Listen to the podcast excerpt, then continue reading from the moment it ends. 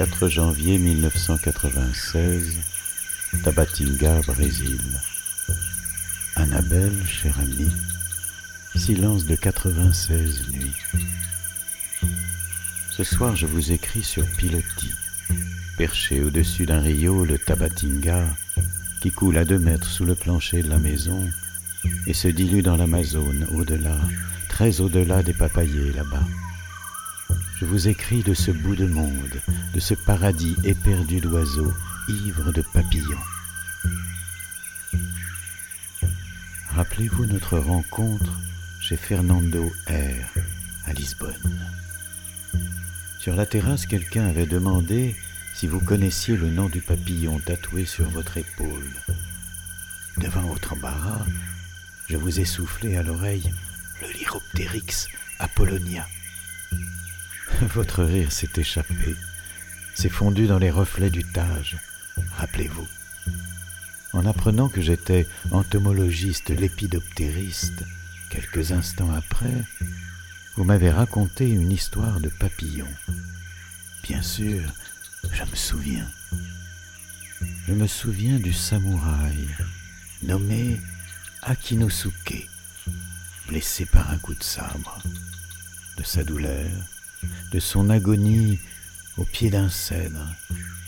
Je me souviens du papillon mort doré s'échappant de sa bouche, voltant, se posant de fleurs en brins d'herbe, désemparé, hésitant, n'osant s'éloigner, comme si... Et votre voix s'est suspendue dans l'air, comme une alouette. Je me souviens. Je me souviens de la jeune fille penchée sur le visage du samouraï, de ses mains fines et fraîches qui soignent, de la laine qui réchauffe. Votre voix à ce moment, comme un souffle. Les paupières du samouraï se sont soulevées et votre voix s'est suspendue dans l'air, comme une alouette. Je me souviens. Je me souviens de la jeune fille penchée sur le visage du samouraï, de ses mains fines et fraîches qui soignent, de la laine qui réchauffe. Visage de la jeune fille éclairé, sourire du samouraï. Alors le papillon s'est posé au coin des lèvres de son maître. Alors l'âme ailée s'est reglissée dans le corps d'Akinosuke par la bouche entr'ouverte. J'ai dit encore. Et votre rire s'est envolé clair. Il s'est mêlé à la marée de la rue, au bruit des quais, klaxons, claquements d'ailes, taxis, sirènes. Je le garde là, sur ma rive d'Amazone, comme un souvenir précieux. Je vous ai annoncé mon départ prochain pour le Brésil, le paradis pays de votre papillon d'encre noire.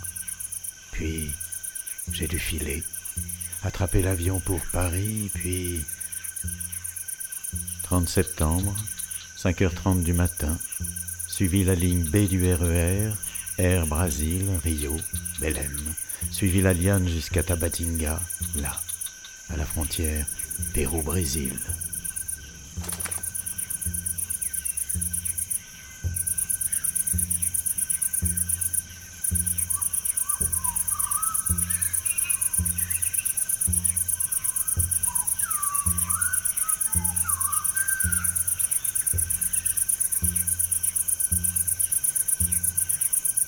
Presque cent nuits et des poussières d'or se sont écoulées entre les pilotis de cette maison des bois.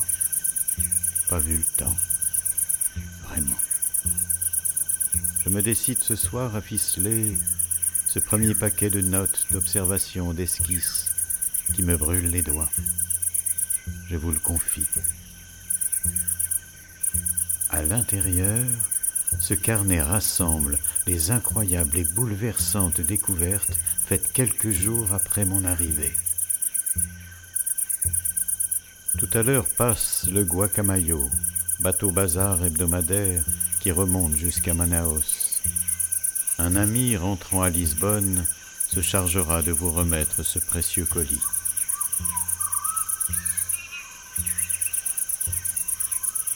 Voilà, chère Annabelle, des découvertes, j'en conviens, très irrationnelles pour un scientifique. Aussi, promettez-moi de garder mon identité secrète. Et si vous jugez une publication possible, je vous laisse le choix de trouver un autre nom. Promettez-moi. En espérant de vos nouvelles, M.